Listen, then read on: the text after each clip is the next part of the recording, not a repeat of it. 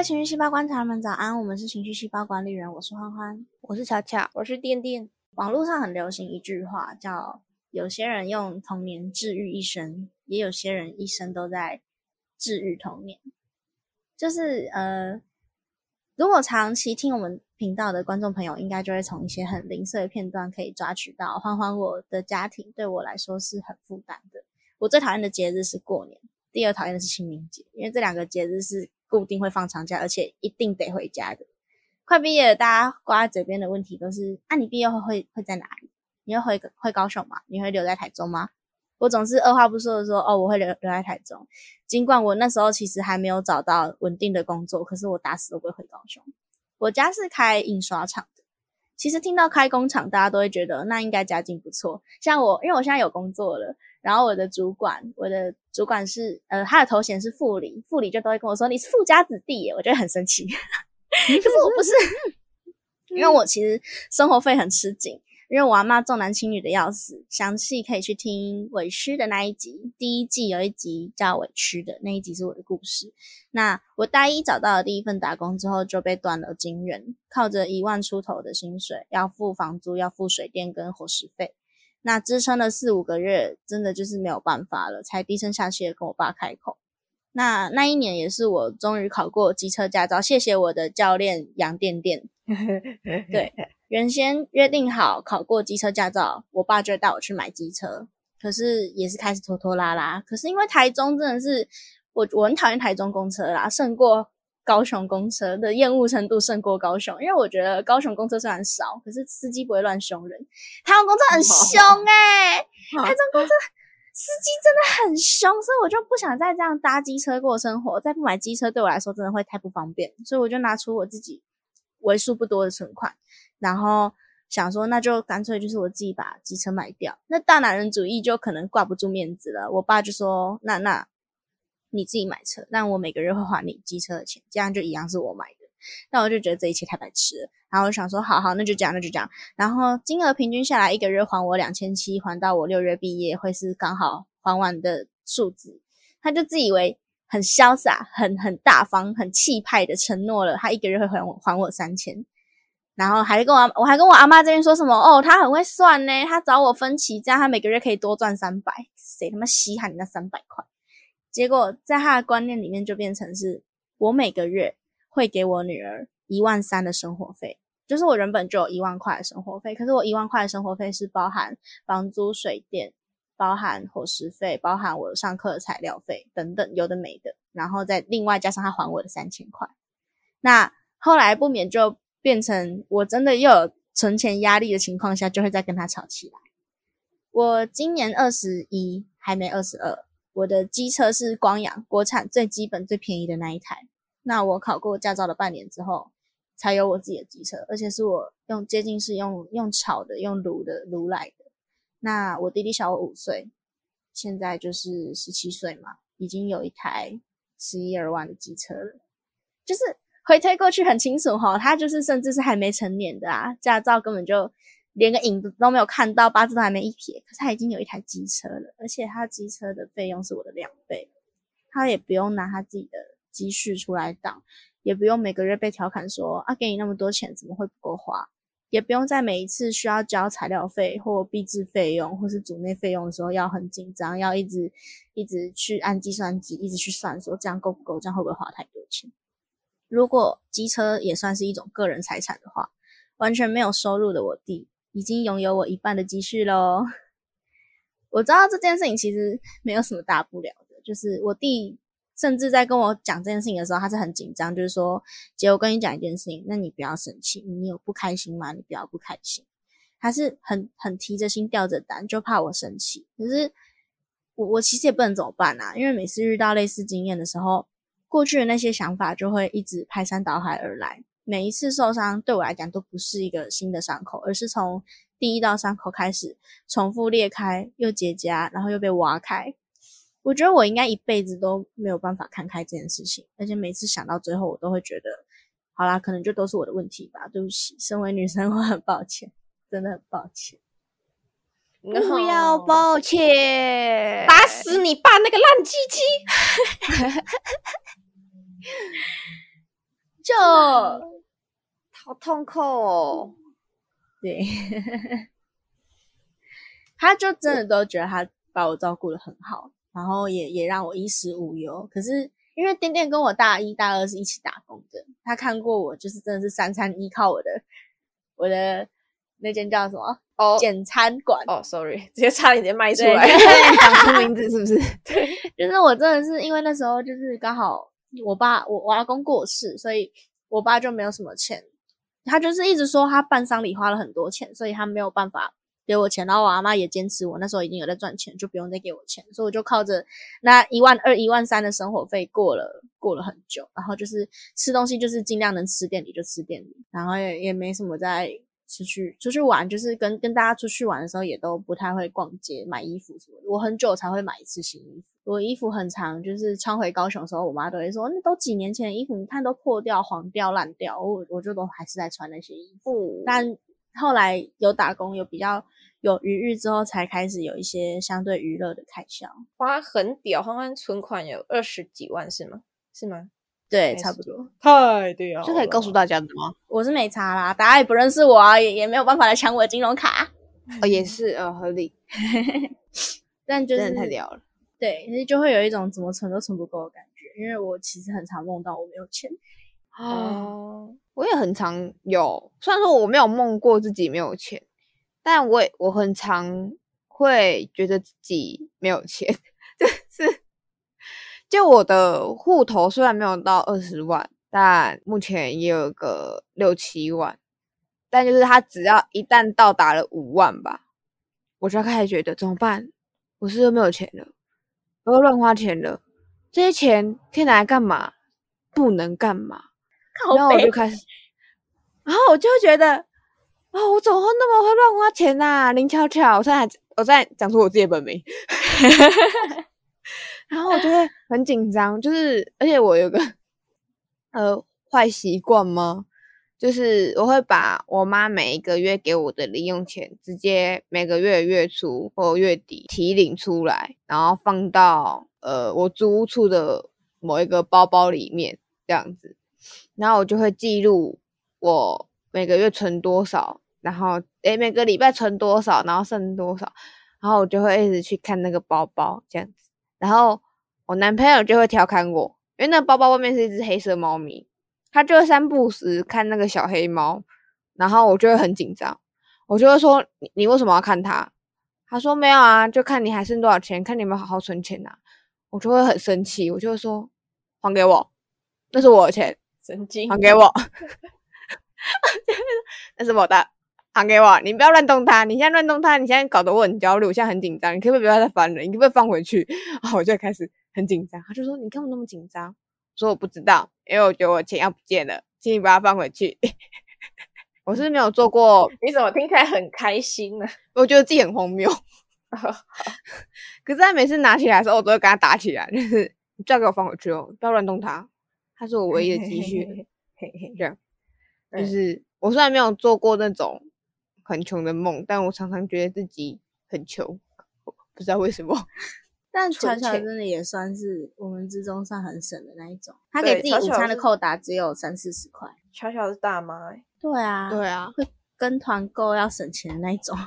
没错，在食物上面省钱真的很痛苦，因为人已经活着已经很累很辛苦了，就是能慰藉自己的，真的是食物真的是占一个很大的比例，真的人的一生就三餐，就就真的很想吃好吃的，一生就三餐有点少，一天就三餐。一天就三餐。对，现现现在没有了，现在很会乱花钱。哦，巧巧巧巧刚，因为巧巧这一任男朋友是初恋，然后刚交男朋友的时候，有一次跟我聊天，他就花花交男朋友是这么花钱的事情吗？我真的很花钱呢、只存了十七块，然后我就 他就很紧张，然后就我这个月只存了十七块，可是我以为我也没有花什么大条，对啊，就会这样，以为自己没花什么，可是钱什么都不见了。明明就觉得自己没什么花钱，可是就会发现我的钱包里面现在什么都没钱。我这礼拜也是，就是我一个月给，诶，不是一个月，我一个礼拜给自己扣打就是两千块，我现在钱包一块都没有，哦，我还有今你还有你还有半个月，没有没有没有两千块啦，这个礼哦拜哦哦哦，这个礼拜哦，你还有对啊，你还有下半天呢啊，不对啊，你下半天也不会花到钱啊。是啦，可是就是一块都没有了。我跟你讲，我昨天到我昨天我的钱包都还有九百五十几块吧，就是快一千块没了没了。你就是昨天晚餐吃什么啊？我昨天我们晚餐吃，不会又是火锅吧我？们昨天晚餐吃寿喜烧吃到饱，吃完之后、猫猫 Paradise。没有没有没有吃北泽，哦哦哦，好。因为在大理。哦 哈好哈，比较近然后吃完之后就去加油，帮汽车加油。然后对，这样花一花，我们两个人各花了一千块。哎呦，哎呦，哎呦，怎么会这样子啦？那那谈恋爱谈恋爱真的没有省钱的方法吗？穷情侣这样子，我觉得有，可是我们一起煮麦，是我男友太会吃，他现在在睡觉，反正说坏话也不会听到。他等下爬起来跟你吵架，跟你讲。他用梦话跟你吵架。哦，我要题外话了，可能跟这个故事完全毫无相关了，就只是一个很小的题外话。他曾经很困扰的问他最好的兄弟说怎么办？我觉得林巧巧好像很不会吃诶、这件事情为很不懂吃吗？就是很不擅长吃，对吃不多，胃很小，哦哦哦嗯，他为此感到困扰，跑去问他兄弟耶，就是他是真的很认真感到困扰那一种，困扰到他还认为他选错人的那一种。你这个人疯了吧？哇，太扯了。你疯了吧你？他可能怕你花太多钱啊，因为就是如果你也吃不多，然后又常常带你去吃吃到饱，对你来讲也是一件不划算的事情。我就说有这么困扰？他说对啊，我前期是真的觉得很困扰，吃到后来他还去问他健身教练，然后健身教练就跟他说，你就多带他去吃，你就一直吃一直吃，有一天他胃口就被养大了，他就不会吃那么少了。所以他现在就觉得很满意，就是至少我跟以前你有吃比较多吗？他觉得跟以前比起来好像有，我就好。巧巧是一个早餐，一个火腿蛋吐司，要吃到下午两点才吃得完的人，不是他，不是他想留哦，是他就吃不下哦，早午餐不一样，我晚餐吃比较多了。我觉得我晚餐吃比较多了，是这样吗？是这样吧？好吧好吗扯回来，好，重男轻女，扯回来。对扯回来。然后我觉得每次都是到这种很现实的问题、很现实的事情的时候，我的情绪就会很过不去，就是那个委屈的小朋友就会又跑出来。因为因为我弟在计划要考台北的大学，然后我爸就就会一直就很就很急巴，就是通常正常家里听到要考台北的大学，因为台北我弟的目标是国立嘛，通常北部以外的小孩想要去考台北，绝对不会是因为我想去台北念书，一定是因为我想拼国立吧，多数是对这样吧？对，对所以一一听就知道，他他的目标是很高的。那正常人家里一定就是我，我再怎么样省吃俭用，我也要坑出给我儿子去念好学校的费用。而我爸不是，在那边包科也不错啊，文科也很好啊。然后我就会想说，到底存什么心啊？然后后来他他就会直接讲说，你住在高雄你就不用再房租的费用啊，还可以照顾阿妈。哦，还可以照顾阿妈，这才是重点吧？我妈最喜欢讲的话，她都喜欢绑架我儿子去照顾他妈妈。我儿子有他自己的妈妈，我儿子有他自己的妈妈，他都没有办法照顾他自己的妈妈，还要去照顾他的妈妈。好有道理哦。很有道理。每次我妈生气讲这些，我就觉得好好笑。但对，就是我爸就一直讲这些屁话，然后可是他虽然讲这些屁话，他就还是会有一种就是养女生不用花那么多钱。他就一直说什么男生不比女生啊，男生食量比较大啊，啊你也知道弟弟吃很多啊，那一个月给给你一万，你都说不够用，那给弟弟一定也是不够啊。然后我就会心里想说，狗屁，你你，因为我有算给我爸听过，就是一万块真的很难过一个月，就是在含房租、含水电的那些情况下。嗯，可是他就是他就是会觉得，那就是你当初不要念台中的大学，就就没有这些问题之类的。那什么啦？唉，好疯哦！嘿嘿嘿嘿嘿，我家我家我最喜欢说我家剧本堪比八点档，精彩。真的好疯哦！对呀、但就是你知道这个东西是，我觉得是就像我刚刚开头讲的，它是我我一辈子都没有办法消化的事情。就是我对于，因为我那时候跟我主管跟副理聊天的时候，副理就有说，你你应该就是这么努力的人，如果真的要早一点存到钱，应该要回高雄之类的。然后我就就说，就是也也没有想要回去，然后他就他就有问他我对高雄是什么感觉。然后我就嗯说，我觉得高雄对我来说是一个很容易产生近乡情怯的心情的地方。就是我在台中是相对自在的，就是台中给我的感觉是，这里是我真正开始可以好好的过日子的地方，对我来讲像是一个新的开始。可是回到高雄，就会让我有一种我过去的努力都都没有办法在这个地方，在这个城市兑现的感觉。我是一个不恋家的人，可是我我不会不爱高雄，我是爱高雄的，我也是很很享受这座城市的一切。可是对高雄就是会有一种怕怕不自在，嗯就是好像这里这里这里明明有着我十八年来的痕迹，可是我我我没有办法，会想要会想要逃跑。每次回高雄都只想要逃跑。嗯，辛苦你了。哦，不用，就是就是对高雄有一种很复杂的感受，就是相相对于高雄，我在台中是更如鱼得水的，想去哪就去哪，想几点回家就几点回家。我觉得多数人都是到上大学才感受到距离产生美这件事情。哦，蛮多人听过的，就是就是自从读大学之后，跟家人的关系变好了对。对 对，我也是读大学之后跟家人关系变好，就是很少跟他们吵架，因为又又又不常回去，会吵架也吵不到对架。吵不到架啊，回去他们也会想说算了，就难得回来，对，所以就你就会啊，妹妹难得回来，就不要跟人家计较那么多了，就不太会不太会起冲突。而且我有听过另外一种说法是，因为出来念大学，所以才知道原来我可以这样过生活。所以哦。回家的时候，家里人就会觉得我小孩怎么变坏了，上大学遭惊了。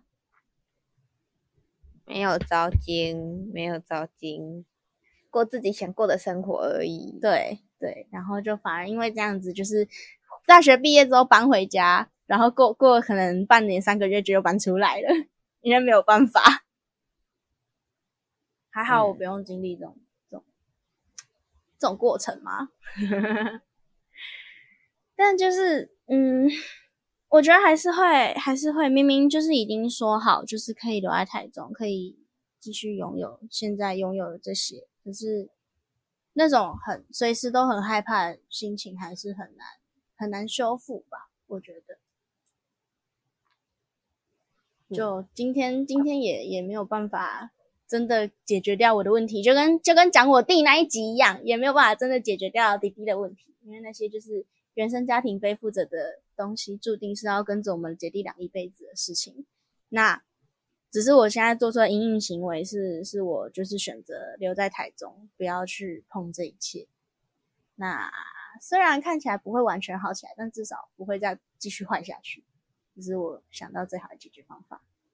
只是要跟大但家我觉得你你很好啊，你很努力，哦，谢谢谢谢。我觉得你不用抱歉，都是 装逼。哦，对不起，可以讲吗？就出来啦！你上那个 B，都是装一。对，哎呦，对呀，辛苦。啊，没事没事，比我辛苦的人也很多啊。嗯不，用不用跟人家比，跟自己比就够了。痛 苦是没办法比较的。没错，对跟大家分享最近又有一件很离经叛道的事情。其实心得也就差不多那些啦，因为这种这种你情绪细胞也两年多了嘛，两年多了吗？两年快。对，还没，快了。录音这段时间还没两年，但就是这个话题其实是一直一直都卡在我这里，就是不管是委屈那一集啊，还是我们第一季结束的时候有喜怒哀乐？我那时候就说我想要拿哀，因为我觉得这是最常出现在我身上的心情。所以做了那么久的情绪细胞，确实有帮助我更认识自己，更知道我自己过不去的坎在哪里，然后不适应的地方或这些那些。但终归是没有一个解决方法，它只有缓和的方法，就是不回去。那。他没有办法解决，因为我不可能改变得了我的家人。那改变自己其实也不会是解法，因为改变自己就表示我我内心期望的那件事情终究是没有兑现的。有点像是呃提一个剧外，提一个良善之地啦，就是我我怕会剧透，但还是想讲一下，就是女主角她妈妈对她很不好，可是，在女主角过世之后，她看她回到了人间。